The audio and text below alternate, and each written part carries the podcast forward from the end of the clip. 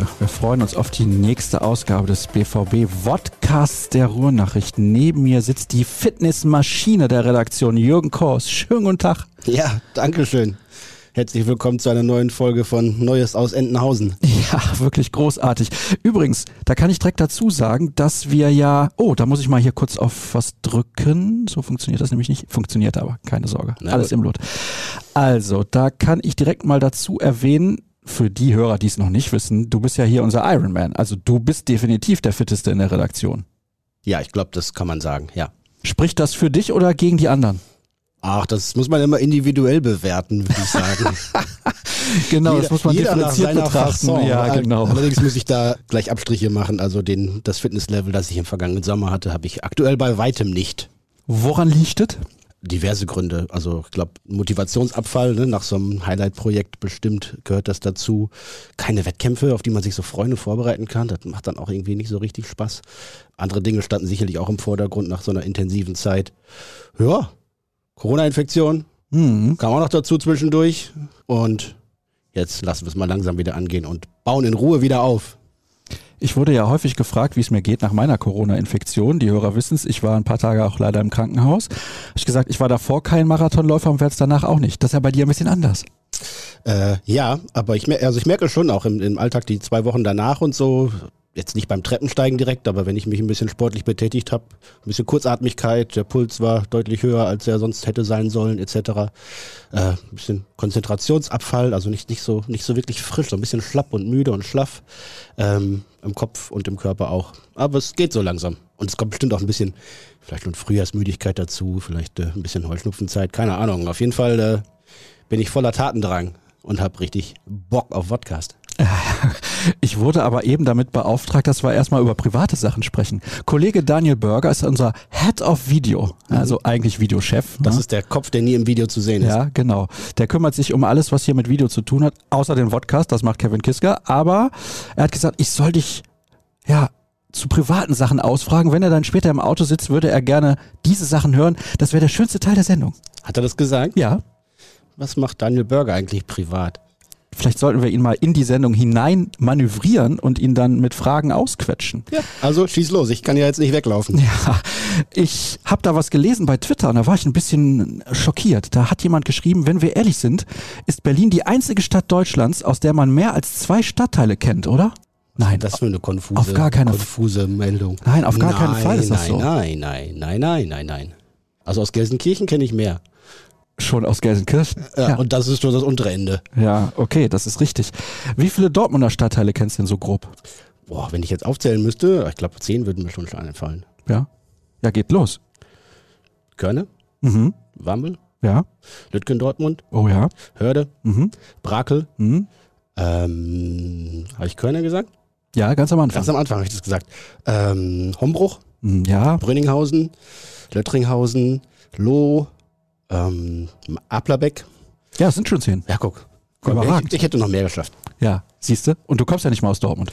Ich wohne nicht in Dortmund, genau. Aber du kommst auch nicht aus Dortmund. Nein. Du bist doch in Hagen geboren, oder nicht? Och, niemals. Oh. In Hagen geboren. Wo bist du denn geboren?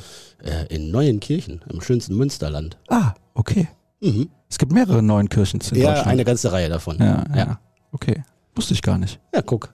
Hab immer gedacht, du kommst hier aus der Ecke. Wobei, ist ja auch Ja. nicht so weit weg. Also der, der, der Slang ist ähnlich. Mhm, Wobei ich, ich habe in Hamburg studiert und nach sechs, sieben Jahren Hamburg hat man mich dann hier im Westen immer gefragt, ob ich aus dem Norden komme, weil man sich dann doch ein bisschen aneignet. ja, das ist normal. Wenn man dann irgendwo länger ist, spricht man irgendwie auch ein bisschen in dem Dialekt. Ja, ja. Ich finde das ganz angenehm. Ja. Ein großer. Freund Also, von Dialekten. Also nicht von allen Dialekten in Deutschland. Darf natürlich jetzt nicht sagen, welche mir nicht gefallen, sonst sagen die Hörer wieder, ah, was hat er denn da schon wieder? Borussia Dortmunds nächster Gegner kommt aus. Leipzig. Mhm. Mhm. Ist eine schöne Stadt. Sehr. Auch ein paar nette Leute da. Also ich habe da zwei gute Freunde zum Beispiel. Mhm. Kann man auch lecker essen gehen und trinken. Ja, also es ist, ich glaube, äh, schon eine Vorzeigestadt im Osten des Landes. Ja, das ist in richtig. vielerlei Hinsicht. Aber nicht in jeder, um das gleich mal zu betonen. Ja, auch das ist korrekt. Und auch sprachlich ich meine da eine Andeutung von dir vernommen zu haben, weil ich ja eben gesagt habe, ich möchte nicht sagen, welche Dialekte in Deutschland mir nicht so gefallen. Mhm. Jetzt willst du mir das in die Schuhe schieben? Nö, nö, nö, auf gar keinen Fall. Nie tun. Also, wie gesagt, es gibt den einen oder anderen, der ist nicht so sexy, sagen wir es mal so. Jetzt haben wir fünf Minuten vorbei. Meinst du, Daniel Burger ist jetzt zufrieden mit uns? Ja, könnte ich mir schon vorstellen. Vielleicht kriegen wir eine 1 minus. Okay, dann können wir jetzt wieder über Handball reden. Ja, oh, das ist eine gute Idee. Da kann ich direkt Werbung machen. Am Samstag, du wirst es mitbekommen haben. Jawohl, Ist Champions was? League. Ja, Borussia Dortmund, die Frauenmannschaft, spielt zu Hause in der Könighalle vor hoffentlich vielen tausend Zuschauern.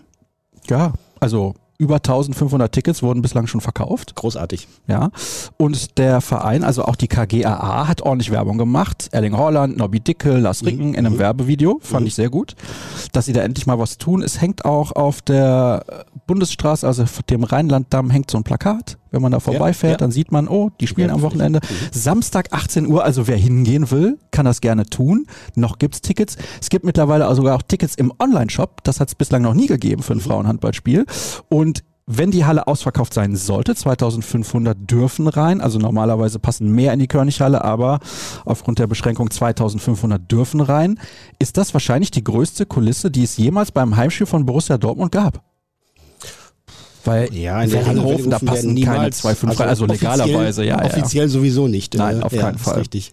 Ja. Also, Also ich müsste jetzt weit in die Annalen zurückgehen vom, vom OSC Tier oder von, von den BVB Handballfrauen zu früheren Zeiten. Aber ja, es dürfte auf jeden Fall in der Neuzeit eine Rekordkulisse werden. Und äh, ja, das haben sich die Mädels und Trainer sicherlich mehr als verdient. Und sind sie chancenlos? Eigentlich nicht, oder? So mit hin und rück? Sagen wir mal, sie sind Außenseiter, Mhm. aber sie sind nicht chancenlose Außenseiter. Wird schwer. Wird übrigens zu sehen sein, auch auf dem YouTube-Kanal des BVB erstmalig und auf BVB Total, ERF TV. Also kann man kostenlos gucken, Mhm. egal wo. Also BVB Total glaube ich nicht kostenlos, aber spielt auch keine Rolle. Auf dem YouTube-Kanal wird es ja übertragen mit Vor- und Nachberichterstattung. Also der Verein hat sich da ordentlich was einfallen lassen. Hab gestern gelesen übrigens, sie haben jetzt den Snack-Bereich erweitert. Da war ich natürlich froh. Das war für Ja. dich die wichtigste Meldung. Oh ja, ja, ja, ganz wichtig. Das Ja. ist für mich, würde ich sagen, mit so die wichtigste Meldung gewesen überhaupt. Also man wird versorgt, keiner muss irgendwie Angst haben. Wetter soll ja auch super werden, 18 Uhr, Ja, da dann kann man danach noch essen gehen. Ja, genau. genau. Vorher im. Biergarten und Ja, dann perfekt. Ja. lohnt sich. Ist toller Sport. Also, und auf dem Niveau hätten wir die anderen Profis von Borussia Dortmund auch gerne in so einem Status der Europapokalspiele gerne. In der Bundesliga haben die BVB-Frauen zu Hause nicht verloren seit 2019, glaube ich. Mhm. Wahnsinn. Ja. Und die Männer, also die Fußballmänner? Äh, gegen Leverkusen. Ja, 2-5. Warst du nicht da im Stadion? Mhm. Hm, Ja, war schön. Du warst auch in Köln im Stadion. Tolle Überleitung. Richtig. Ja, Köln, Leverkusen, da ist ja ein kurzer Weg. Ähm, ja, war ich. Ähm, cool, hat Spaß gemacht, ähm, das Fußballspiel in einem ausverkauften Stadion mal wieder zu erleben. Es gab ja nicht so viele davon. Ich hatte das Glück, in Amsterdam und in Glasgow auch Spiele zu sehen, ausverkauft, aber das war das erste Mal jetzt wieder in der Bundesliga. Die Dortmunder Ultras waren auch da, auch, äh, haben auch ordentlich Stimmung gemacht. Die Kölner haben äh, da noch nicht mitgemacht, die Kölner Ultras, weil sie trotz der, des Wegfalls der Maskenpflicht mit der Einschränkung 3G nicht einverstanden waren. Aber auch so waren 50.000 da. Und hat einfach Bock gemacht, weil wieder Fußball da ist. Und wir reden ja seit zwei Jahren drüber, wie sehr das fehlt. Und wenn man es dann am eigenen Leib spürt, weil eben die Intensität, die Atmosphäre von den Tribünen auch aufs Feld geht und wieder zurück. Und dann gibt's hier ein bisschen Palaver und es geht mal ein bisschen heißer her zwischendurch, auch wenn die Szenen alle nicht so dramatisch waren.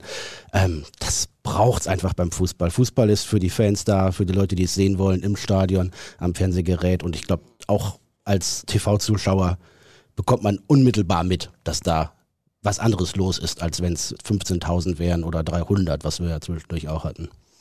Das Wort Palaver hat mir an der Antwort am besten gefallen. Palaver, sagen, ja, es gab viel Palaver in Köln. Und vor allem mit Baumi. In Köln, ja, mit Baumi. Was ich in Köln besonders toll finde, ist die Vereinshymne vorm Spiel.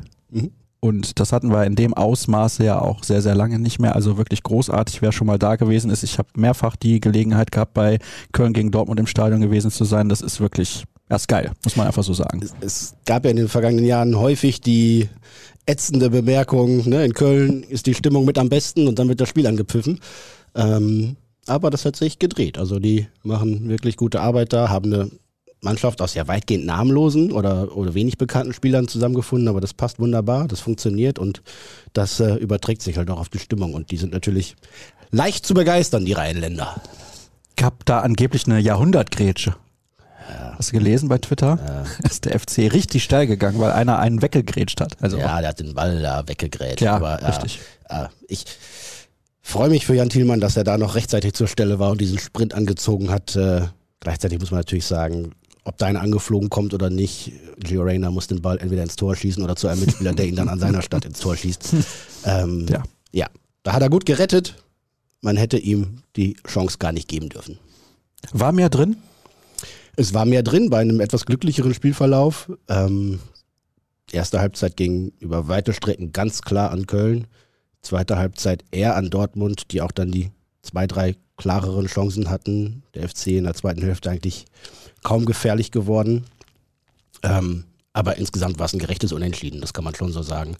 Ähm, ich glaube, Dortmund hat schon noch versucht, am Ende irgendwie alles rauszuholen, was noch drin war, aber so die letzte Viertelstunde hatten dann beide Mannschaften, glaube ich, auch Probleme mit der, mit der Kraft und nach viel Intensität vorher. Äh, nicht die frischesten Beine und die frischesten Gedanken.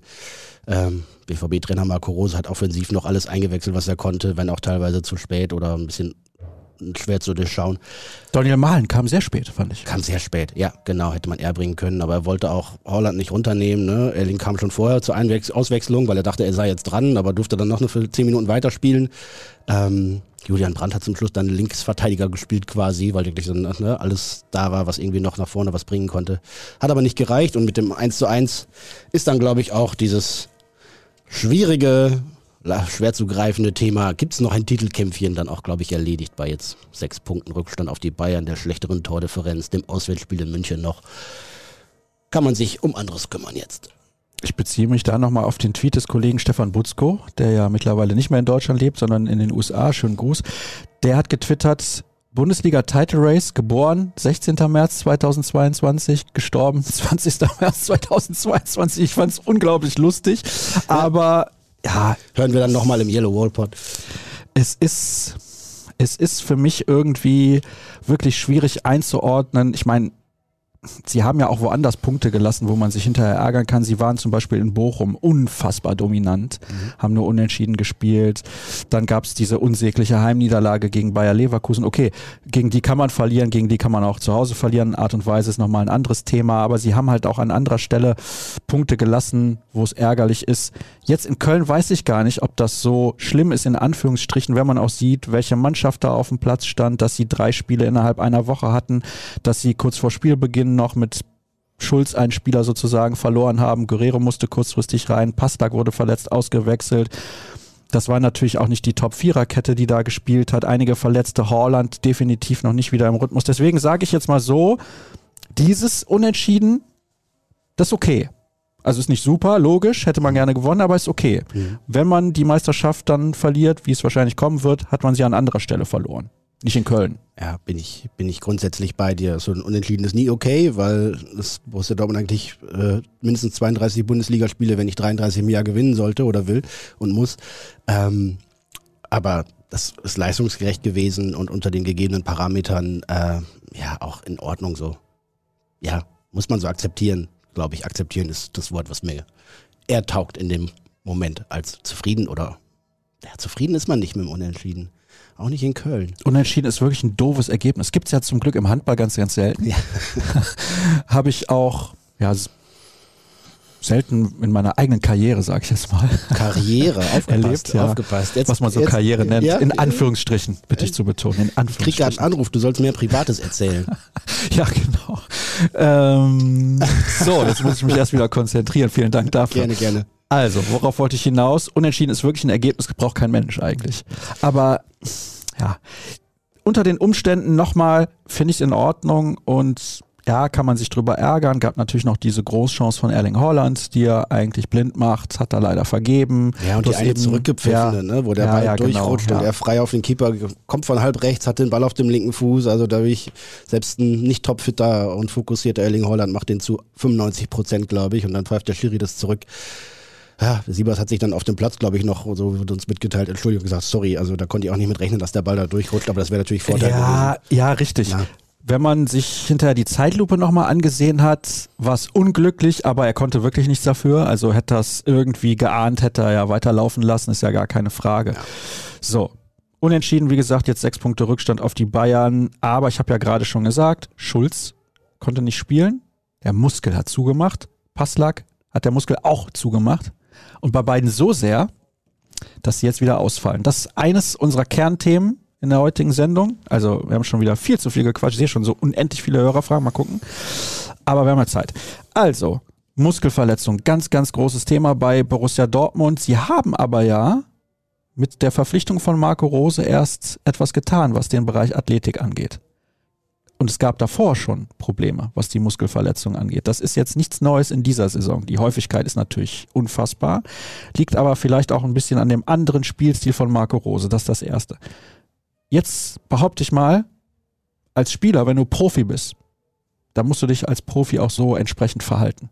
Und wenn es so viele Muskelverletzungen gibt, okay, bei Pasta kann ich jetzt vielleicht noch verstehen, Spielweise, selten gespielt, jetzt dreimal innerhalb kürzester Zeit in der Bundesliga gefordert, wahrscheinlich überfordert körperlich. Ist in Ordnung. Aber bei so vielen anderen, ich weiß es nicht. Ja, wir können es uns natürlich einfach machen äh, und sagen, die kriegen es nicht gebacken, so ein Ärger, was soll das? Und dann äh, einen Haken dran machen. Aber ich glaube, so wie du es gerade bei, bei Felix Passlack angefangen hast, muss man sich eben die Fälle individuell anschauen und schauen, was ist vorher da gewesen, was ist jetzt da was könnte der Grund sein? Welche Ursachen können wir ausschließen? Welche Ursachen bleiben noch? Äh, wie ist das Gesamtzusammenhang beim Spieler in den vergangenen Jahren, in den vergangenen Wochen? Wie viel Trainingsintensität hat er als Grundlage und wie schnell kann er dann eben auch wieder in einem gesunden Zustand belastbar sein? Spielen so viele Parameter mit rein. Ähm, wenn es die, die, die eine Pille gäbe oder die eine Trainingseinheit oder, oder die eine Behandlungsweise, äh, die für alle gelten würde und die allen helfen würde, hätte Borussia Dortmund die sicherlich längst implementiert. Ist aber komplizierter und da können wir jetzt ein bisschen drüber reden. Zur gesunden Ernährung gehört beispielsweise, dass man nicht bei Lieferdiensten bestellt, oder? Ja, da kann man davon ausgehen, dass es zumindest nicht die hochwertigste Nahrung ist. So nämlich. Und es gibt ja auch einen Koch bei Borussia Dortmund. Mhm. Das heißt, die Spieler können sich da bedienen, wenn sie wollen. Ja, können da frühstücken, Mittagessen etc. Mhm. Und ich würde jetzt auch mal behaupten, der kocht auf einem hohen Niveau. Äh, ja, definitiv. Und der kocht auch gesund. Auch das. Da muss man ja als Profi schon relativ viel falsch machen, wenn man schlecht ist. Es gibt ja auch noch eine Ernährungsberaterin dazu, die den Jungs ja. sagt, so das mal eher weglassen und das mal eher mehr und hier könnt ihr noch mal schauen.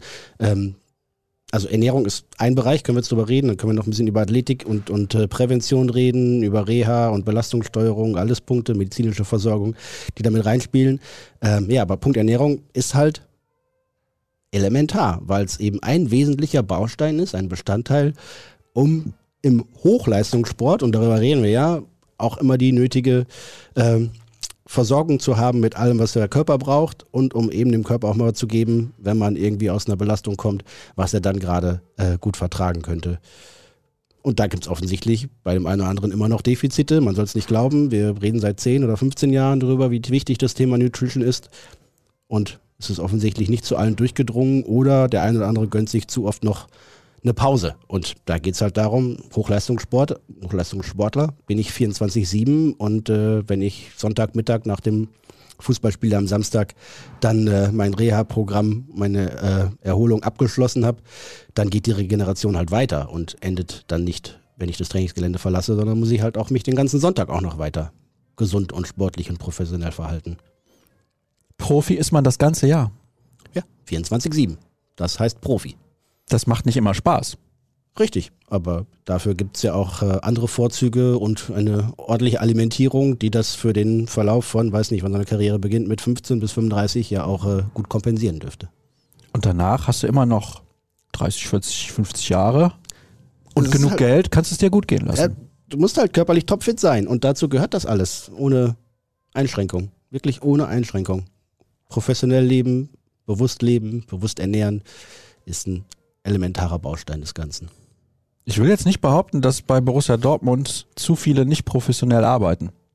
steht mir vielleicht auch gar nicht zu, sonst rede ich mich wieder in Rage. Gab ja auch schon Hörer, also ich lese es gleich vor, die, die sich darauf freuen, dass ich mich wieder aufrege. Aber ich finde, wenn du im Jahr zwei, drei, vier, fünf Millionen Euro verdienst, ja, dann hast du ja auch eine gewisse Verantwortung und dein Körper ist dein Hab und Gut sozusagen. Also du verantwortest mit deinem Verhalten, deinem professionellen Verhalten, mit deiner Ernährung, deiner körperlichen Fitness, dass du dieses Gehalt, ich sage mal, rechtfertigst. So.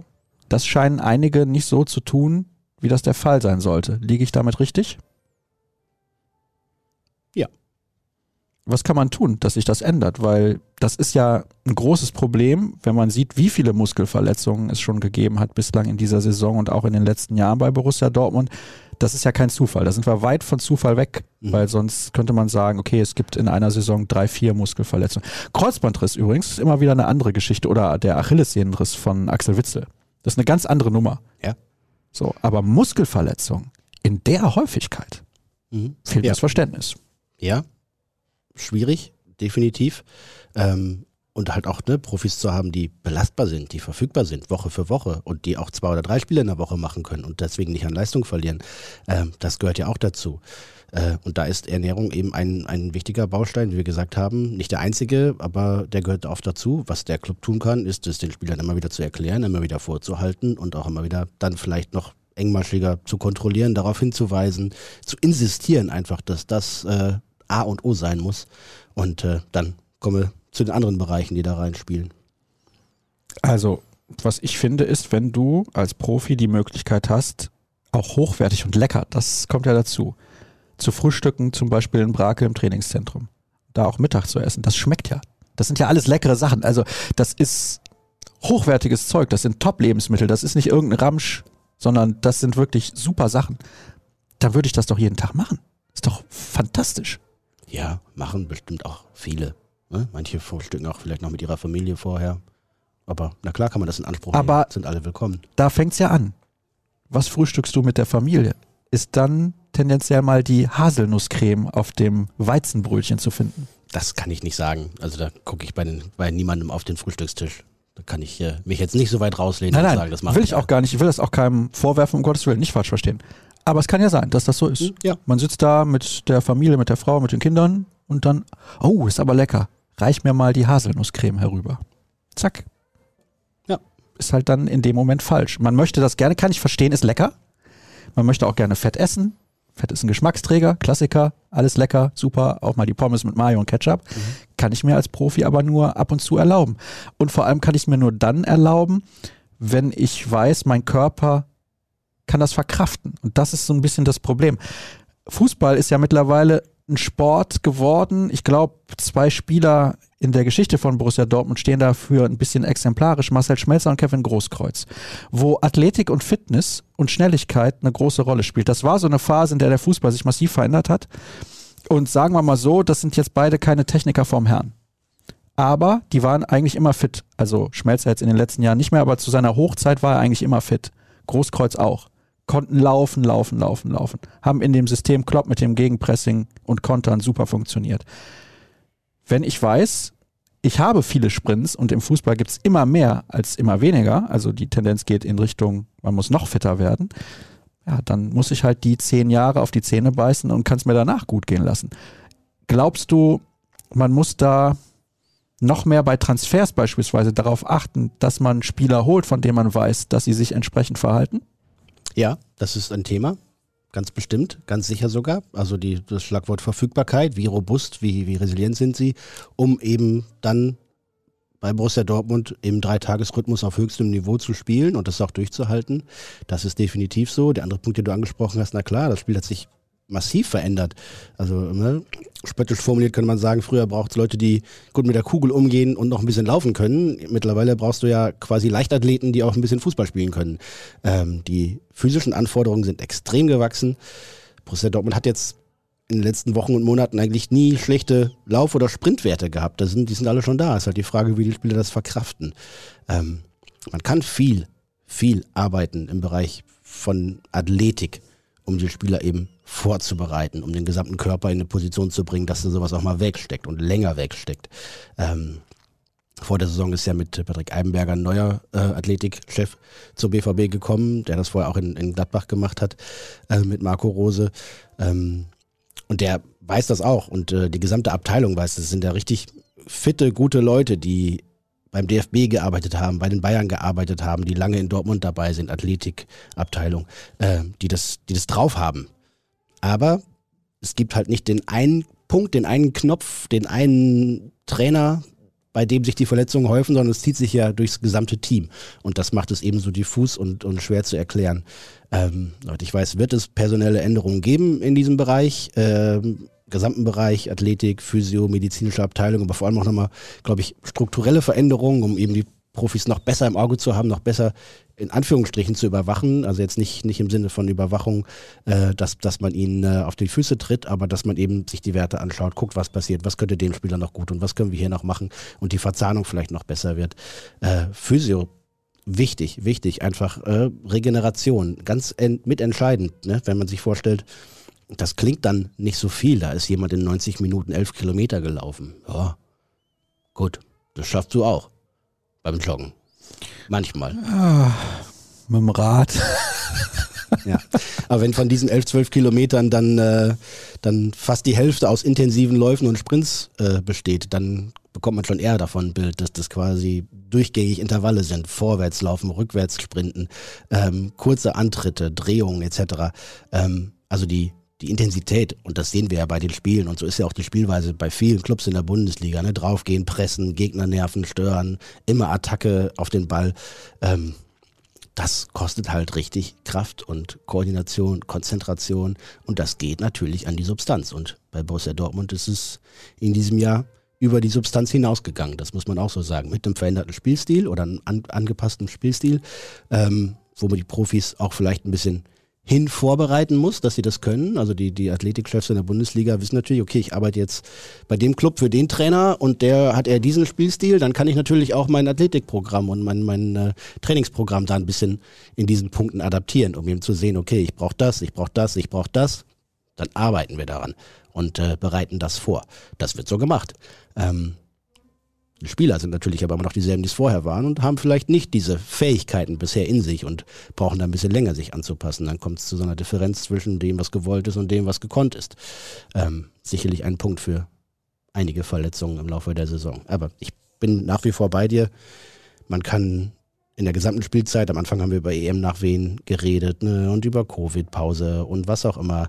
Ähm, das kann alles für eine Zeit lang gelten, aber nicht die ganze Saison durch. Das funktioniert so nicht. Borussia Dortmund ist mit weitem Abstand Spitzenreiter bei den Verletzungen, bei den Ausfallzeiten. Und das ist sicherlich auch ein Punkt dafür, warum diese Spielzeit insgesamt nicht zufriedenstellend verlaufen ist. Bisher. Ich könnte jetzt ganz plakativ fragen, geht es den Profis bei Borussia Dortmund zu gut? Oh, ich hab's gemacht. Ach, ja, pff, das ist, das ist nur wirklich plakativ. Ja, um ich angekündigt. Sagen, etwas, etwas plump. ähm, naja, also dann würde ich andersrum fragen, wenn du Profi bei Borussia Dortmund bist, hast du dein Lebensziel erreicht oder bist du jetzt auf einer Station, wo du wirklich, wenn du nochmal alles reinhaust, wenn du dich top professionell verhältst, wenn du im Training immer Gas gibst und dich äh, am oberen Rand deines Leistungslimits permanent bewegst, schaffst du es dann sogar vielleicht Titel zu gewinnen und herausragend zu sein? Oder bist du bei Borussia Dortmund und damit eigentlich schon am Ziel deiner Träume? Haben wir nicht dann bei Borussia Dortmund vielleicht zu viele Spieler, die am Ziel ihrer Träume sind? Die zumindest äh, in den vergangenen zwei, drei Jahren nicht den Eindruck erweckt haben, als ob sie mit der allerletzten Besessenheit daran arbeiten, auch von dieser hohen Plattform nochmal einen Schritt voranzugehen und nach oben zu kommen. Was schauen wir uns den aktuellen Kader an? Wer könnte denn da jetzt zum aktuellen Zeitpunkt seiner Karriere woanders nochmal Akzente setzen? Natürlich Bellingham, logisch, ist doch super jung. Rainer wird das irgendwann vielleicht tun. Holland und mit Abstrichen Rafael Guerrero. Und sonst? Ja, bei Rafael Guerrero hätte ich schon auch noch meine Fragezeichen. Okay, siehst du? Damals schon. Mhm. Also dann sind es drei. Und die sind ja, 18, Gregor, 19, Gregor, 20. Gregor ja, okay, klar, aber es ist ein Torhüter, ist nochmal ein anderer mhm. Schnack. Mhm. Das ist nicht viel. Mit den Ambitionen, die der Verein hat, irgendwann vielleicht nochmal deutscher Meister zu werden, mhm. Viertelfinale Champions League, ist das ein bisschen wenig. Ja. Liegt da das Kernproblem? Das ist sicherlich ein Punkt, den man intensiv beleuchten kann. Und zu schauen, wie kriegen wir diesen Kader beim Neustart, der jetzt ja schon quasi ausgerufen wird, beim Umbruch in die Richtung gedreht, dass wir eben eine höhere Erfolgswahrscheinlichkeit bekommen mit Spielern, die in der Lage sind und auch willens sind, nicht nur auf Top-Level zu spielen. Das haben, glaube ich, alle, eigentlich alle nachgewiesen, die da im Kader sind, dass sie auf, auf höchstem Bundesliga-Niveau spielen können und manche auch darüber hinaus. Aber dass sie es kontinuierlich können, dass sie alles mitbringen, um sich dahin zu steigern oder das dauerhaft eben machen zu können. Und danach muss ausgesucht werden, ja. Und Sebastian da fallen Kehl, einige ah, durchs ja, Raster. Natürlich, ja. Da fallen einige durchs. Raster und äh, diese Parameter sind, glaube ich, ein wesentlicher Teil bei der Akquise neuer Spieler. Das wird eine harte Aufgabe für Sebastian Kehl in den nächsten Jahren. Über den wollen wir nämlich heute auch sprechen. Der übernimmt im Sommer von Ja. Michael Zorg. Michael Zorg hat in seiner Funktion als Spieler und Sportdirektor eigentlich alles erreicht, was man erreichen kann. Champions League gewonnen als Spieler, deutscher Meister, Pokal gewonnen. Als Sportdirektor den Verein komplett auf links gedreht, natürlich auch ein bisschen Glück gehabt, gar keine Frage. Champions League Finale erreicht, UEFA Cup Finale erreicht, wobei ich glaube, da war er noch nicht im Amt, bin ich mir gerade nicht sicher. Und dann zweimal deutscher Meister geworden, zweimal Pokalsieger geworden, einige Supercups gewonnen. Und vor allem auch finanziell den Verein auf sehr gute Beine gestellt, weil er in der Lage war, Spieler zu holen zu kleinem Geld oder für kleines Geld, was er gesagt, wie Pulisic teuer weiterverkauft, Kagawa, ähm, Aubameyang billig gekommen, teuer verkauft, Pulisic, Mhm. Dembele. Ja, Mhm. Dembele natürlich. Etc. So, also ganz, ganz viele und dadurch ist der Verein saniert und konnte auch einigermaßen gut durch die Pandemie kommen. Das ist eine unfassbar schwere Aufgabe für Sebastian Kehl, weil er wird natürlich an Zorc gemessen werden. Wir befinden uns aber gerade in einer Phase, die für den Verein und auch wirtschaftlich insgesamt, global gesehen natürlich, unfassbar schwierig ist. Wenn jetzt Kehl in den nächsten, sage ich mal, sieben, acht, neun Jahren, und das Ziel wird ja sein, dass er langfristig hier diese Aufgabe übernimmt, keine einzigen Titel holt oder vielleicht mal ein oder zwei Pokale, wie ist das dann zu bewerten? Hat er überhaupt eine Chance? Ja, das mir noch ein bisschen weit weg, aber ähm, ich glaube, wo ich eben aufgehört habe bei, bei der Umstellung, bei dem Umbruch, bei der, bei der Neujustierung, wird es sicherlich zwei bis drei Transferperioden brauchen, um die Mannschaft dahin zu bringen, dass man eben gemäß dieser vielleicht leicht angepassten, veränderten äh, Auswahlvorzeichen auch wirklich dann so beisammen hat, dass, dass das so passt, dass das insgesamt stimmig ist. Aber, aber, Aber- glaubst du, Entschuldigung, Mhm. Jung, glaubst du, die Fans, das Umfeld, haben die Geduld zu sagen, okay, das braucht jetzt nochmal anderthalb, zwei Jahre und dann haben die Bayern auch wieder die Kurve bekommen und ein paar Ältere haben da ihre Karriere beendet und haben es schon wieder geschafft, nachzuverpflichten. Ich sag mal jetzt Neuer, Lewandowski, das sind ja so die nächsten, wenn sie die ersetzt haben und das auf einem guten Level, dann könnte es vielleicht schon wieder zu spät sein für Borussia Dortmund. Kann das passieren? Und dann sagen die Leute, ja, hätten wir, hätten wir. Und sie haben die Geduld dann einfach nicht? Mhm. Glaubst du, das kann passieren? Ja, du hast ja die, die Startvoraussetzungen gerade angerissen. Ne? Das Denkmal Michael Zorg steht und wirft einen riesengroßen Schatten. 120 Millionen Mindereinnahmen in den vergangenen beiden Geschäftsjahren. In diesem Jahr kommen noch mal ein paar Millionchen dazu. Ein extrem schwieriger Transfermarkt, weil während der Corona-Krise kaum ein Spieler und kaum ein Verein ihre Verträge miteinander verlängert haben. Sprich, in diesem Sommer und im nächsten Sommer kommen unfassbar viele Spieler auf den Markt und keiner weiß bislang so genau, wie sich das äh, entwickeln wird. Äh, vielleicht steht ein geringerer Gehaltsetat auch nur zur Verfügung, weil eben Anpassungen gemacht werden müssen aufgrund der Einbußen. Und dann willst du noch irgendwie wesentlich was verändern im Kader und, und eine andere Mischung bekommen. Ähm, schon ganz schön schwer. Und das kann eigentlich nur dann gelingen, wenn man ist, und da komme ich jetzt direkt auf deine Frage zu sprechen, auch richtig verkauft, richtig erklärt, kommuniziert. Wir wollen immer Borussia Dortmund bleiben, immer höchst ambitioniert bleiben, in der Bundesliga ganz weit oben sein, international lange dabei sein, im DFB-Pokal möglichst jedes Jahr im Finale stehen. Aber wir müssen auch sehen, dass wir das neu aufzäumen.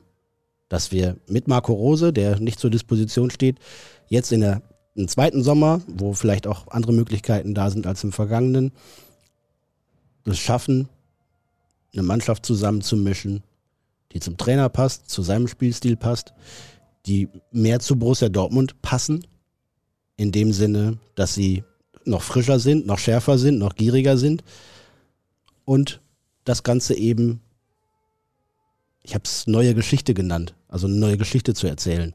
Das wird, äh, glaube ich, mitentscheidend sein, weil man damit dann die Leute abholen kann.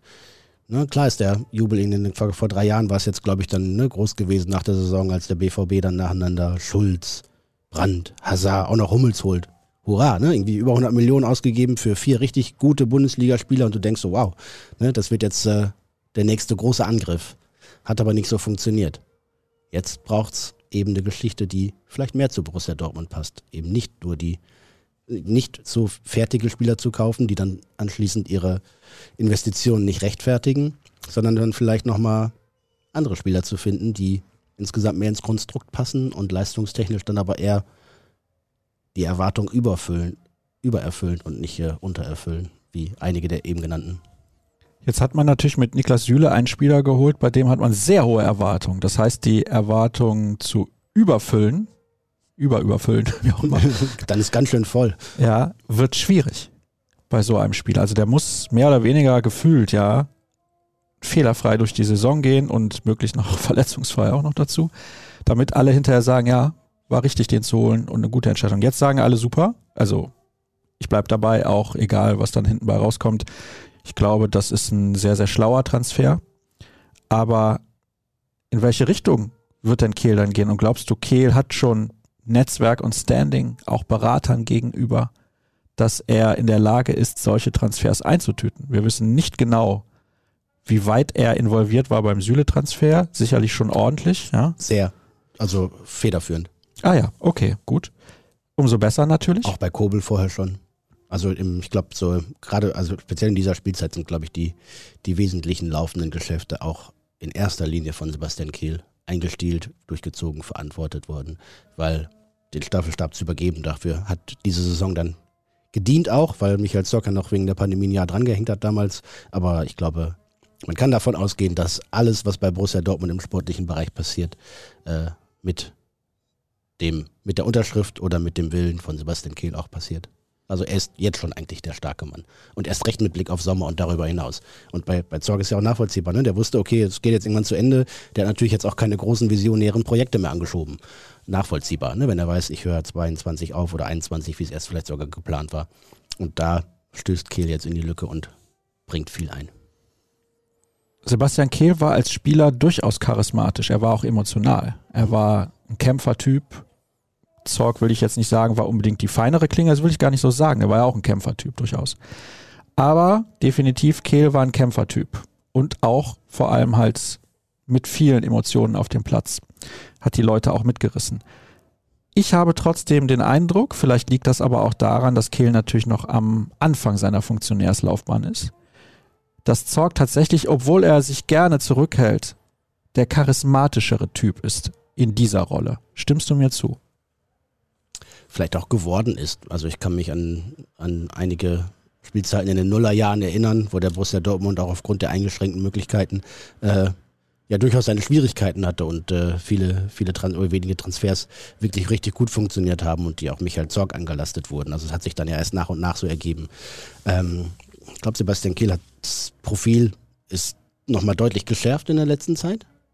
Ähm, wenn man sich anschaut, wie er nach seiner aktiven Karriere seine zweite Karriere vorangetrieben hat, mit der Ausbildung, Sportmanagement der UEFA, mit der Lernzeit quasi bei Borussia Dortmund, ähm, mit dem Wissen, mit dem Know-how, mit dem Netzwerk, das er auch hat, mit der, mit dem Willen auch alte Zöpfe abzuschneiden, Neues zu machen Strukturen anzupassen, ähm, nochmal den Blick auf andere Bereiche auch zu lenken, dann hat, bringt er alles mit dafür, was er, was er da braucht. Und ich glaube, dass er auch die, das Standing hat im, im Club mittlerweile, dass er seine Entscheidungen durchbekommt. Und natürlich wird er früher und später daran gemessen, wie erfolgreich das ist, aber Vertrauensvorschuss, glaube ich, hat er sich bei den BVB-Fans sowieso verdient und ich glaube, den hat er, den, den braucht er auch nicht mal, weil er vieles in die Wege leitet, was er so zwischendurch mal berichtet und das muss dann natürlich alles in sportlichen Erfolg münden, denn daran wird auch er früher oder später mal gemessen. Aber ich glaube, dass Borussia Dortmund da mit Sebastian Kehl auch richtig gut aufgestellt ist für die Zukunft. Wenn du dir jetzt meine Fragen zu Kehl kurz mal durch den Kopf gehen lässt, glaubst du, ich unterschätze ihn? Mhm. Ja. Was glaubst du, woher das kommt? Ich glaube, die Anfangszeit als Leiter der Lizenzspielabteilung, schon dieser sperriger Name, war ein bisschen, ja, vielleicht mit falschen Erwartungen ausstaffiert. Und äh, ich glaube auch in der Kombination Zorg-Kehl nicht so einfach. Denn ne, Zorg macht das irgendwie seit äh, Dutzenden von Jahren ne, und ist natürlich dann da der Platzhirsch und ne, will da auch dann entscheiden und das Sagen haben und, und Kehl kommt dann so rein und muss sich dann aber auch zurückhalten, weil er natürlich nicht seinem Kollegen und Vorgesetzten da irgendwie in den Rücken fallen kann oder anders andere äh, Akzente setzen kann. Und äh, deswegen war er vielleicht am, das Profil am Anfang nicht so richtig scharf. Ähm, aber an der Schärfe von Sebastian Kehl sollte man, glaube ich, nicht zweifeln. Das heißt, er wurde im Prinzip ungewollt ausgebremst. Ja, wie man so ist, ne? So wie wir im Podcast, ne? Ich erzähle was und du bremst mich dann aus. Ja, dann da muss ich direkt wieder dazwischen gehen. okay, gut. Also ist ja interessant auch, was du gerade gesagt hast, dass Kehl direkt danach ist er erstmal auf Weltreise gegangen, sich sehr darauf konzentriert hat, genau diesen Karriereweg auch einzuschlagen. Er war damals bei uns im Podcast Gast. Ich weiß nicht, ob du sogar dabei gewesen bist. Ich meine ja. Das haben wir nämlich damals mhm. noch eine Etage höher bei den Kollegen im Radio aufgenommen. Ja, ja. Und das ist natürlich auch ganz, ganz interessant, sich das heute nochmal anzuhören. Da war schon sehr rauszuhören, dass er schon gerne bei Borussia Dortmund auch in dem Bereich arbeiten wollen würde. Er war auch bei uns im 1909 Talk mal zu Gast. Also beides ja, ja. kann man sich gerne nochmal ansehen oder anhören, je nachdem.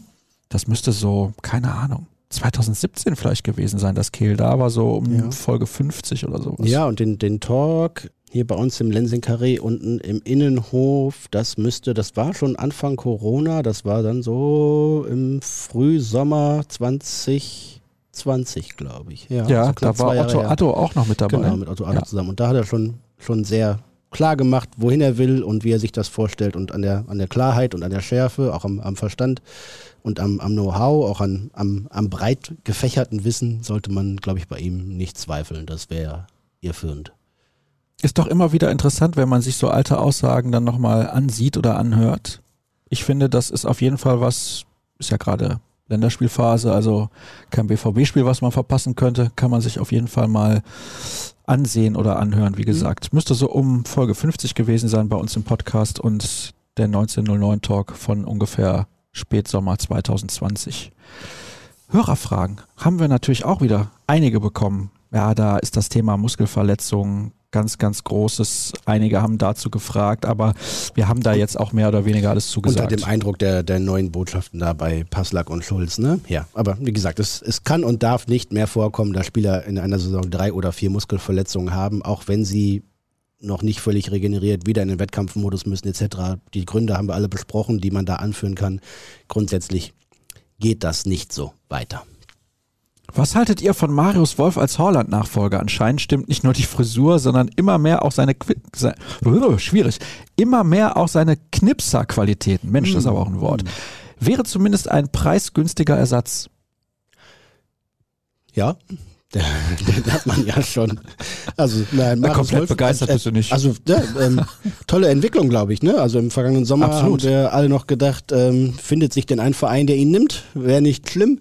Und er hat sich unter Marco Rose reingekämpft, richtig reingearbeitet, reingebissen. Da ist er natürlich auch ein Spieler von seinem Profil her, ähm, der da gut passt und der was hat, was die anderen nicht haben. Ähm, ist vielleicht nicht der, der edelste Techniker, wobei, wenn man sich die Ballannahme, Ballverarbeitung beim 1-0 in Köln anschaut, ne? also ein Flugball, Flugpass über 40, 50 Meter, den nimmt er mit rechts an, schiebt den mit links rein ins Tor, äh, à la Bonheur. Äh, und der ist einfach der einer, der sich immer reinhaut und sich seine Chancen verdient hat und sie auch genutzt hat, finde ich. Also äh, sicherlich einer der heimlichen Gewinner von Borussia Dortmund in dieser Saison, wenn man das so sagen kann, vom Abstellgleis aus zumindest jetzt vielleicht nicht immer erste Elf, auch nicht, wenn alle fit sind, aber so Top 14, man kann ihn immer reinwerfen, egal ob vorne rechts oder hinten links quasi. Ähm, man bekommt zumindest immer vollen Einsatz von Marius Wolf. Absolut. Wenn er jetzt ein bisschen günstiger wäre, was das Gehalt angeht, würde ich sagen, perfekter Rollenspieler. Für das Gehalt vielleicht nicht gut genug, aber die Leistung stimmt und wie gesagt, du hast es gerade erwähnt, er hat sich reingekämpft und ich glaube auch nicht, dass sie jetzt im Sommer versuchen werden, den loszuwerden. Kann ich mir nicht vorstellen. Nein. ist flexibel einsetzbar, haut sich immer rein. Das ist übrigens genau die Art Spieler, die Borussia Dortmund braucht. So ist es. Ja. Ja. Dann, ne, um dann große Ziele zu erreichen, vielleicht noch auf einem etwas höheren Level, aber grundsätzlich bringt äh, Marius Wolf wie der ein oder andere auch das mit, was, äh, was gefragt ist, ja. Michael schreibt, dass ja, das Meisterrennen durch ist und die Champions League Qualifikation nach einem eventuellen Sieg gegen Leipzig wahrscheinlich auch sicher ist. Er würde Keine gegebenenfalls in den letzten vier Spielen den starken Collins und andere Spieler aus der U19 und U23 in der Bundesliga mal reinwerfen. Einerseits wäre das ein weiteres Signal an gewisse Profis, andererseits sieht man unter echten Bedingungen und vollen Stadien deren Auftritt ganz anders als im Training oder in Freundschaftsspielen. Eure Meinung? Ja, also den, den starken Namdi Collins habe ich in dieser Spielzeit nicht gesehen. Ähm, der hat eher nicht den Schritt vorangemacht, den man sich vielleicht von ihm erhofft hat. Äh, von daher wäre er bei mir kein Kandidat, den ich da jetzt reinwerfen würde. Es gibt vielleicht zwei, drei andere, die man vielleicht äh, ja, mal mitnehmen kann, nochmal in den Kader packen kann. Sumela Kulibali war ein, zweimal im Kader. Ähm, gibt es bestimmt noch ein paar andere, die man jetzt aufzählen könnte, die sich das vielleicht auch verdient haben, denen man damit vielleicht zum Ende der Saison auch nochmal so ein Appetithäppchen quasi vorwirft und sagt, komm hier, du bist nah dran, ne? jetzt ist Sommerpause, weiter geht's und äh, dann kommt deine nächste Chance. Ähm, klar, ne? Bradley Fink spielt regelmäßig in der U23, kann vielleicht auch mal ein paar Minuten oben bekommen, wenn die Alternativen fehlen. Klar, kann man drüber nachdenken. Jamie Bino Gittens ist äh, sicherlich ein Thema. Allerdings muss man da bei aller Vorfreude auf den, der vielleicht mal werden kann, äh, berücksichtigen. Der hat ja, anderthalb, fast zwei Jahre nicht gespielt wegen Covid und dann war er jetzt im, im Herbst dabei, dann war er nochmal verletzt für eine längere Zeit. Ähm, und der hat, glaube ich, jetzt irgendwie keine Handvoll Spiele über 90 Minuten gemacht in der U19 und dementsprechend den jetzt in Profifußball reinzuwerfen, äh, wäre der völlig falsche Weg des Aufbaus für den Spieler. Aber natürlich ist er einer, auf den man sich freuen kann. Und dann gibt's dann noch, ne, Kamara ist ja auch mal geholt worden mit der Perspektive, ganz oben dabei zu sein. Der wäre sicherlich auch früher oder später mal ein Kandidat, den man in den Kader reinnehmen kann, weil Borussia Dortmund von dem Spieler überzeugt ist. Und äh, Tom Rote, Linksverteidiger, äh, macht, äh, ist noch ganz jung, auch noch ne, in der U19, macht aber einen starken, sehr belastbaren Eindruck, sehr reif schon mit 17. Äh, der kann sicherlich auch irgendwann mal da mal reinschnuppern. So würde ich es mal behaupten. Die waren zum Beispiel einige von denen im vergangenen Sommer im Trainingslager schon dabei, als so viele ausgefallen waren nach der EM. Und äh, ja, die muss man sicherlich im Auge haben. Vielleicht kriegt der eine oder andere seine Chance, in den Kader zu kommen. Oder bei fünf Auswechslungen ist das ja auch leichter möglich, auch mal die ersten Bundesliga-Minuten zu schnuppern. Ja, da kommt es immer drauf an, wie sieht's aus in der Tabelle, wie läuft das Spiel auch, führt man beispielsweise in einem Spiel bei Gräuter führt, keine Ahnung, mit 3 zu 0 in der 80. dann kannst du so einen Rote gegebenenfalls mal einwechseln. Ja, und ne, tendenziell wissen wir auch, dass es leichter ist, da mal einen Offensivspieler einzuwechseln, als irgendwie einen Innenverteidiger, der aufgebaut werden soll. Absolut. Hallo, du blühendster Vodcast der Frühlingszeit. Ja, das ist wirklich tolles Wetter. Tolles Wetter draußen. Da sehen wir ja nichts an. von hier in unserem Ja, nee. abgedunkelten. Studio. Viele Klassespieler verlassen ihre Vereine zurzeit ablösefrei. Hast du ja eben auch schon ein bisschen angedeutet. Viele gehen zu Barcelona, Süle zu uns. Nun ist Dybala auf dem Markt und sollte 8 Millionen Euro verdienen. Der wird zwar nicht kommen, aber das dachten wir bei Süle auch. Wie seht ihr Dybala einfach mal als Gedankenspiel und könnte die Situation bei Chelsea noch mehr ablösefreie Spieler auf den Markt werfen? Das ist natürlich sehr, sehr schwer zu beurteilen. Sehr schwierig, weil wir auch nicht wissen, gelingt es Abramovic den Verein zu verkaufen? Darf er ihn überhaupt verkaufen? Ich glaube, sie werden am Ende eine Lösung finden, dass er ihn spätestens im Sommer verkauft. Glaube ich, dass es so kommen wird. Wie sie das dann regeln, es soll nicht unser Problem sein. Antonio Rüdiger ist ein Spieler, der im Sommer ablösefrei ist, beispielsweise. Interessanter Spieler. Hat auch mal bei Borussia Dortmund gespielt, im Ja, Übrigen. sehr gut. Und ja, Dybala von Juventus wurde jetzt bekannt, verlängert dort seinen Vertrag nicht. Und bei ihm muss man dazu sagen, leider verletzungsanfällig. Ja, dann passt er wunderbar zum BVB. Ja, super Spieler. Wird nicht kommen. Wird nicht kommen. Wird nicht kommen. Aber das, äh, was der äh, unser Hörer da angesprochen hat, ist natürlich ein, ein großes Thema gerade im, im rund um den Transfermarkt in der Branche. Ich habe es angesprochen, Spieler mit auslaufenden Verträgen in diesem Sommer, im nächsten Sommer. Es gibt die Tendenz, auch bei Beratern, darauf hinzuarbeiten, dass Spieler am Ende ihres Vertrags, ihrer Vertragslaufzeit eben ablösefrei gehen können. Man schaut nach Gladbach, ähm, um eben dann das Geld, das sonst für den abgebenden Verein aufgewendet würde, in die eigene Tasche zu stecken. Also sprich, statt Ablöse an den Club gibt es dann Handgelder, Signing-Fee etc. für Spieler und Berater. Ähm, Ablösefrei heißt nicht, der kostet nichts, sondern das Geld landet dann einfach nur in anderen Taschen. Vielleicht nicht immer in der ganzen Summe, aber ein erklecklicher Teil davon. Und das führt zu großen Problemen, weil das Geld damit aus dem Markt ist. Ja, wenn Borussia Dortmund einen Spieler kauft, teurer verkauft, haben sie netto Gewinn gemacht. Wenn Borussia Dortmund einen Spieler kauft, Vertrag läuft aus, er geht weg, der, ab, der kaufende Verein, der den Spieler übernimmt, zahlt auch was, aber eben an Spieler und Berater und Borussia Dortmund hat nichts davon und muss eben, überspitzt gesagt, dann diese Lücke wieder decken. Das gelingt Borussia Dortmund vielleicht dank klugen Scoutings und ja Jahrzehnt, äh, jahrelanger erfolgreicher Transferarbeit noch relativ gut, aber es wird auch einige Clubs hart treffen, die eben auf diese Einnahmen elementar angewiesen sind. Äh, da muss man gar nicht in Richtung Mittelklasse oder untere Klasse in der Bundesliga gehen. Auch die Bayern haben in den letzten Jahren mehrfach Spieler ablösefrei ziehen lassen müssen und eben nicht die Einnahmen dafür generiert. Das ist ein großes Drama. Die Agenten sagen natürlich, ja, Spieler ablösefrei, müssen wir nicht drüber reden. Ne? Und die, die handelsüblichen Margen, die nehmen wir da natürlich gerne mit. Aber das System kriegt damit ein großes Problem und es wird einige wenige Nutznießer geben, glaube ich, die, die da schlau sind und dem vorbeugen oder, oder früh genug dabei sind. Und äh, es wird auch einige Verlierer geben. Und äh, ich habe mich mit, mit einem Kaderplaner kürzlich darüber unterhalten und er sagte, mit dieser Gegebenheit, ab äh, Vertrag läuft aus 22, Vertrag läuft aus 23, ähm, wird quasi nach dem Ende der Sommertransferperiode am, am 31.08., am 1.09. die neue schon wieder eingeläutet, weil die Spieler, die dann am Ende der kommenden Spielzeit ablösefrei sind, wenn du die haben willst, musst du viel früher dran sein, noch früher da quasi anwerben und einen Fuß in der Tür haben, um die dann am Ende der kommenden Spielzeit zu deinem Verein zu lotsen. Also das äh, Geschäft ist nach ja, fast zum Kollaps gekommen unter Covid. Jetzt kommt eine ganz andere Dimension wieder hinzu und es ist äh, irre kompliziert. Also, wer das nicht verstanden hat, nochmal kurz zurückspulen. Jürgen hat es aus meiner Sicht gut erklärt. Ah, danke. Ich dachte, ich habe es jetzt auch nicht nein, verstanden. Nein, nein, alles gut.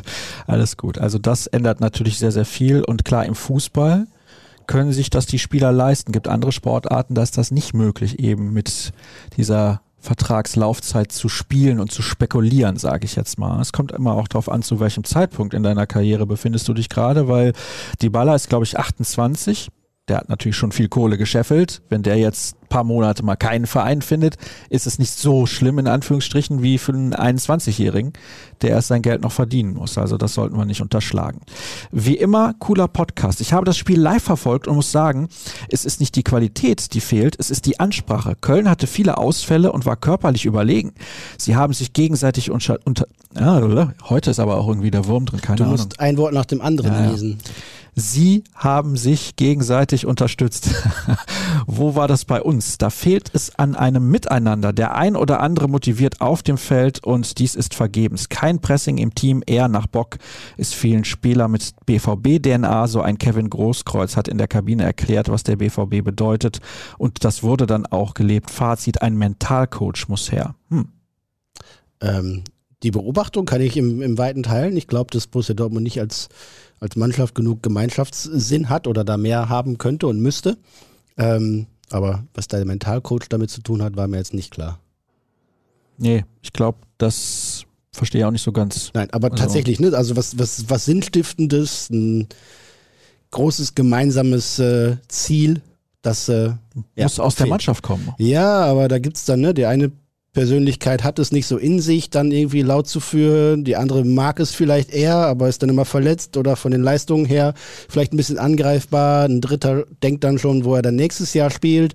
Ähm, aber da kommt, kommt einiges zusammen. Und ich glaube auch in diesem Punkt, ja, muss mehr aus der Mannschaft heraus, aus dem Trainerteam heraus in die Mannschaft hinein gewirkt werden, um da mehr Stringenz, mehr Schärfe reinzubekommen, die man dann auch beispielsweise ja bei den Kölnern gesehen hat. Die konnten das allerdings auch nicht über 90 Minuten, auch wenn man denen das gerne unterstellt. Also die waren schon ab, ab Anpfiff zweiter Halbzeit eigentlich ziemlich platt. Ja, deswegen so ärgerlich, dass der BVB nicht mehr Druck machen konnte, aber gut. Adeyemi trendet bei Twitter. Ja. Mhm. Interessant. Soll ich mal draufklicken? Ja, klick mal. Nicht, dass er irgendwie schon gewechselt ist. Nein. So, hier steht aber, Adeyemi-Deal wackelt. Transferalarm beim BVB. Naja. Naja, haben wir vor drei Wochen, glaube ich, geschrieben. Ähm, groß und ausführlich. Die Positionen sind bei den Clubs noch weit auseinander. Sie Und- werden sich annähern. sie werden sich annähern. Ob das für eine Einigung reicht, ist, glaube ich, gerade vergleichsweise offen. Ähm, Borussia Dortmund wird Richtung 30 Millionen und einige vielleicht erfolgsabhängige Boni und so weiter vielleicht im Maximum anbieten. Ja, die Boni machen es am Ende. Ja, und aber Salzburg will mehr als 40 Millionen sehen. Und soweit ich das verstanden habe und in Erfahrung gebracht habe, wird Borussia Dortmund auch unter Druck und auch zum späteren Zeitpunkt nicht will, gewillt sein, diese zu zahlen. Und entweder es klappt oder der Plan B oder der Plan C, der längst existiert, kommt dann zum Vorschein. Du musst dir auch überlegen, klar sind sie von ihm überzeugt, hätten sie ihn gerne, er will auch gern zum BVB, das ist alles klar. Ähm, aber gebe ich dann in, in Zeiten knapper Kassen so viel Geld für einen Spieler aus, der immer noch jung ist und der mir vielleicht das irgendwann wieder einspielt oder der, der so gut ist, dass er tatsächlich die entscheidende Bereicherung ist? Setze ich alles auf diese Karte oder mache ich mit dem Geld was anderes und suche mir vielleicht den einen Mittelstürmer, den ich dann noch brauche, um den abgehenden zu ersetzen und vielleicht noch einen Flügelspieler dazu mit Tempo oder ähnlichem ähm, und Dribbelstärke, der mir vielleicht im Kader im Profil fehlt, um dann das ein bisschen zu verteilen. Und habe ich vielleicht nicht den, den, den einen großen Namen, aber vielleicht mehr für die ne? Mannschaft erreicht. Und da gibt es unterschiedliche Abwägungen gleich. Und äh, also das Ding mit Adeyemi ist noch nicht durch und es ist auch, glaube ich, nicht gesetzt, dass der Wechsel stattfindet. Da gibt es viele Leute, die jetzt gerade in der Regie stehen. Steht da gleich eine neue Aufzeichnung an? Man kann uns ja jetzt hören. In der Regie hört man uns. Aber es reagiert niemand. Dann hören sie uns vielleicht doch nicht. Das ist eine Frechheit. Da ist auch Daniel Bürger, unser Videochef. Sollen wir über den oh, noch der reden? hört uns, der ah, doch, der hört uns schon. Der hört uns schon. Wird da gleich etwas Neues aufgezeichnet? Müssen wir Schluss machen? Oh. Wir werden erschossen, oder wie habe ich die Geste gedeutet? Oh, das ist aber nicht gut. Ich habe hier noch so viele offene Hörerfragen. Ja, komm, Was mache ich denn ma zwei machen wir noch. Zwei machen wir noch? Ja. Halbes Stündchen können wir doch noch, oder? Nee? Oh, da wird Druck gemacht. Alles klar, wir müssen nämlich gleich raus aus diesem Studio. Das sollten wir den Hörern vielleicht an der Stelle mal erklären, warum wir dann den Podcast quasi nicht weiterführen können, sozusagen. Jetzt muss ich mal schauen. Das tut mir natürlich leid, aber wir haben über viele tolle Themen natürlich schon gesprochen. Was haben wir denn hier noch? Ich bin ja auf das Zone nicht gut zu sprechen, aber ich glaube, korrigiert mich, falls ich da falsch lag, dass Marco Hagemann und Felgenralle erfreulich wenig in dieser Causa Haaland-Transfer erzählt haben. So geht's doch auch. Ja, wir, du warst ja im Stadion, hast es nicht gesehen. Ja, ich habe es nicht, also ich habe den Kommentar nicht gehört, ja, aber ja, ich glaube, wir haben uns redaktionell ne, irgendwann auch dazu entschieden, wir müssen jetzt nicht mehr jeden Quatsch machen, nur weil irgendwo irgendwer irgendwas erzählt. Wir haben, glaube ich, vor, vor zehn Tagen oder was einmal eine größere Geschichte gemacht. Wir werden im nächsten Tagen auch nochmal darüber berichten, über den aktuellen Stand, aber ehrlich gesagt nervt das Thema und ich glaube nicht nur mich, sondern auch viele im schwarz-gelben Umfeld und viele bei den Fans. Punkt. Das ist noch interessant. Freut sich wirklich jeder, dass die Ultras wieder da sind? Haben fast alle gemerkt, wie die Stimmung ohne Ultras ist? Nur Zuschauer bei den Spielen. Das wirkte ja wie bei der Nationalmannschaft oder Testspielen. Wieso lautete letzte Woche das Medienecho Hurra, die Ultras sind zurück? Vor zwei Jahren eskalierte der Streit Ultras gegen DFB beim Spiel Hoffenheim gegen Bayern. Ja, ich erinnere mich. Mhm. Nun steht das Spiel BVB gegen RB an. Oh, ja, stimmt. Ja. Natürlich ähm, das erste, ausgerechnet das, das erste mit vollem Haus in Dortmund seit Beginn der Pandemie. Ja. Ja, geil. Könnte kaum besser äh, orchestriert sein, dass äh, der, also die Inszenierung passt. Ähm, ja, ich glaube, dass ich als regelmäßiger Stadiongänger und die eine oder andere, der auch da war, schon gemerkt haben, dass, dass ohne die Ultras die Stimmung nicht gut war im Stadion.